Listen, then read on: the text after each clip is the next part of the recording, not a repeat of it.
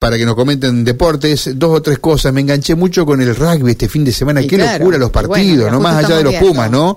Pues los Pumas fue excepcional, Los pero Pumas fue increíble. vi eh, Irlanda y nuestros futuros rivales, los All Black, terrible. Lo de Irlanda, te digo, yo no conozco mucho rugby, me gusta mucho, sé algo del juego, pero fue, fue un partido terrible. Y ni hay que hablar ayer, no vi Inglaterra, pero vi, eh, vi el partido entre eh, Francia y, y Sudáfrica. Una cosa de loco, Francia ¿no? fuera del mundial, increíble. Afuera el local, pero le ganó el campeón del mundo, le ganó por un punto. Una cosa que se que estuvo hasta el último momento, no estuvo ahí en vilo. Bueno, y anoche Boquita, ¿no? Ahorrando muchos goles, pero ganando una vez más por penales, ¿no? O sea que sa- se sabe que quien va a, a la final eh, con penales con Boca sabe que pierde, ¿no? Porque ayer Romero no, no fue el héroe, pero bueno, me parece que en esos penales que patearon arriba los muchachos de Talleres, eh, en la, eh, digamos, para pasar a semifinales de la Copa Argentina, hubo un poco también, ¿no? De tener a Romero enfrente, ¿no? De ver cómo le meto la pelota a este tipo, ¿no? Así que, pum, afuera. Eso lo pone contento a González, ¿eh? Lo pone contento a González. ¿Cómo le va, González? Buen día. ¿Qué tal? Buen día, buen día, ¿cómo andan? Bien. Buena semana para todos. Ayúdeme en el comentario deportivo, por favor. Sí, sí, sí, sí, sí. Ayer fue una de las pocas veces en donde decimos largamente ganar y no ir a los penales. Sí, coincido. Que merecía Pero- ganar Boca. Pero bueno, tuvimos que ir a, a los penales y, sí, yo creo que los eh, rivales cerran los penales porque lo tienen a Romero enfrente como que están intimidados de cómo hacer como para que no le no, no pueda Coincido. atajarlo. Hay ¿no? dos coincidencias con usted. Merecía ganar Boca y lo de Romero. Eh, el, pe- el penal que mete Talleres la tiraba al ángulo muy fuerte, fue también. O Gol- sea que evidentemente golazo, sí. Sí, estaban sí, todos eh, con esa Sí. con esa tendencia. Y también vi los tres partidos, el de el de, mm, Los Pumas. el de los Pumas, el de los Pumas por supuesto, hinchando por los Pumas ahí, eh, con hinchada propia, Mm. estábamos alentando. Y, y después eh, vi también los otros partidos, los dos mismos que vos dijiste. Qué bárbaro, ¿no? Eh, Muy bueno. Irlanda, un eterno perdedor, siempre. Bueno, pero Irlanda, te digo que, que mereció hasta superar a los All Black, porque tiene una Bueno, intensidad. Van 10 ediciones de los mundiales de rugby. Ayer estaba mirando, 10 ediciones. De, de esas 10, 8 llegó a cuartos de final. Y en las 8 perdió. En cuartos. Ajá.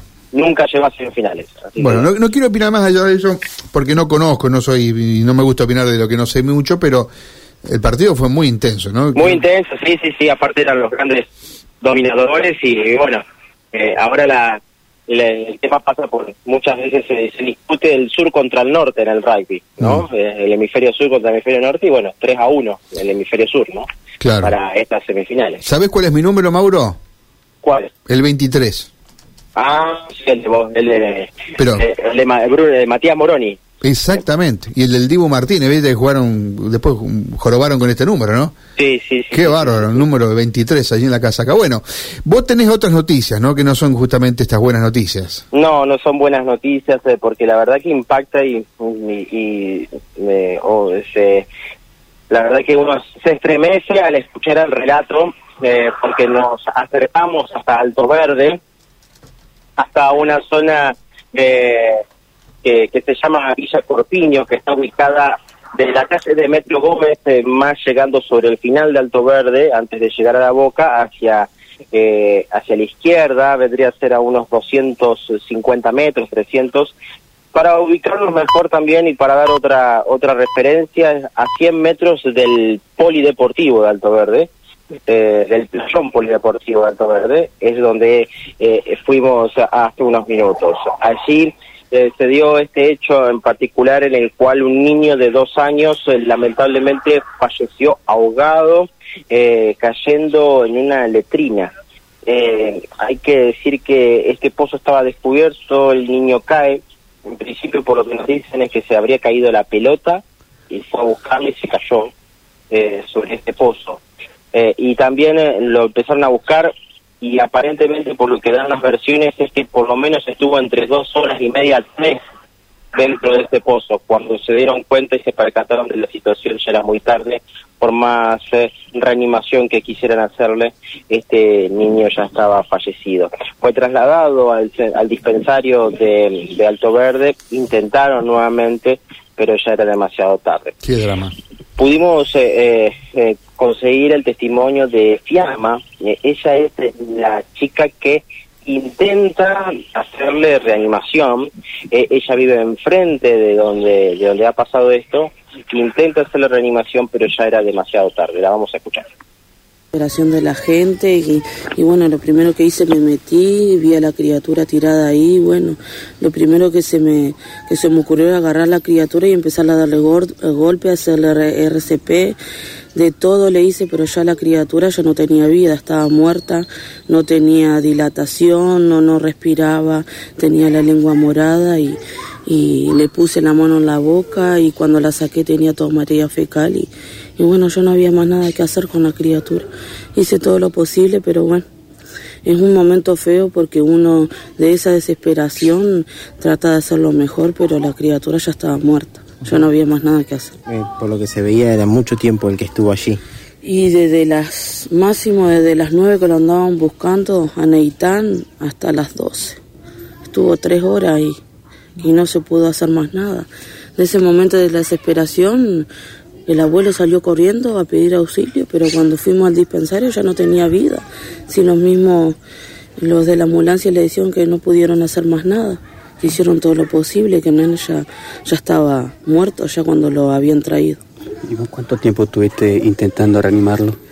Y yo, máximo, desde las nueve y media, diez, y después hice que se lo lleven mucho tiempo estuvo en el, en el pozo del baño CNN.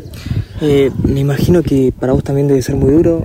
Vos tuviste la posibilidad de verlo. ¿Cómo estás vos? Eh, ¿Qué imágenes, por ejemplo, te quedan en la cabeza? Si es que pudiste descansar después de esto. Y yo el sábado estuve de las 9 hasta las 12 con ellos, no me, no me moví de ahí, estuve en el dispensario, después vine a ver a mis hijos, después vinieron toda la policía a, ver, a revisar acá en la calle este, la ayudé a la chica ahí en su casa, me quedé hasta las 5 de la tarde y bueno, después me vine a mi casa y, después ya descansé porque no, no, no me podía sacar eso de la cabeza y tampoco me lo voy a olvidar de cómo estaba esa criatura, bañado en materia fecal, cómo estaba, es un feo recuerdo y no se lo deseo a nadie. Eh, ¿Podés describir el lugar donde, donde habría caído este, este chico? y eso cayó en un pozo del baño un metro de profundidad.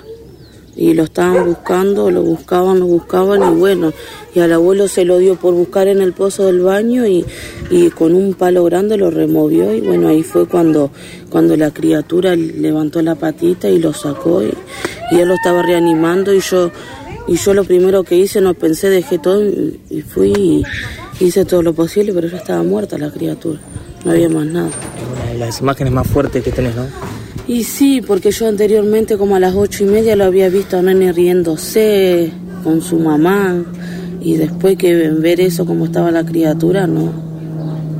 Por eso tienen que cuidar a los chicos y prestar mucha atención, porque ahora pasó lo que pasó, pero de, pero esto no es nada. Lo van a extrañar, lo van a, lo van a sentir y hay que ayudar a, a esta chica a ver cómo, cómo puede seguir con el tema de un Mauro, reconstruyendo la historia, esto pasó el sábado de la mañana. Sí. El eh, chico se fue, se cayó solo en la letrina. Sí. Estuvo tres horas allí, ¿puede ser? Exacto, tres horas, entre las nueve y las doce. Las doce lo descubren. O sea que bajo agua eso es imposible de sobrevivir, por supuesto.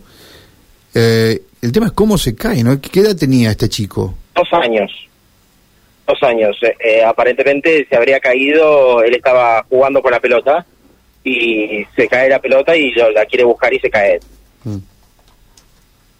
Y nadie se da cuenta tres horas, ¿no? Eso es lo que llama la atención. Nadie se da cuenta, empiezan a buscarlo por todos lados eh, y el abuelo es el que lo encuentra. La verdad es estremecedor el, el relato y, las circunstancias en las cuales tocó atravesar. Teníamos la información que había sido detenida la madre. Eh, la madre no estaba en este momento, eh, pero bueno, hay cuestiones de que, todavía desde la fiscalía tratan de, investigar para saber cómo fue esta circunstancia eh, y que quieren, por supuesto, tenerlo bien en claro. Así que es por eso que la madre, por lo menos la información que tenemos es que está detenida. Lamentable. Mauro, gracias. ¿eh? Gracias, te esperamos en un ratito. Mauro González, desde la zona.